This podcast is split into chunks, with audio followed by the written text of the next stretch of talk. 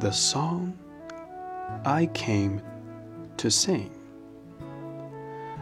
remains unsung to this day. I have spent my days in straining and in unstraining my instrument. The time has not come true. The words have not been rightly said. Only there is the agony of wishing in my heart. I have not seen his face,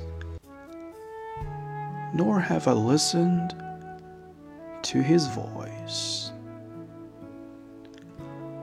Only I have heard his gentle footsteps from the road before my house.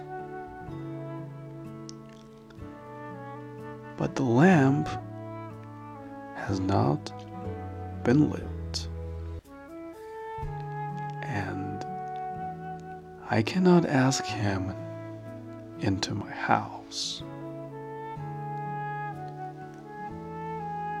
I live in the hope of meeting with him.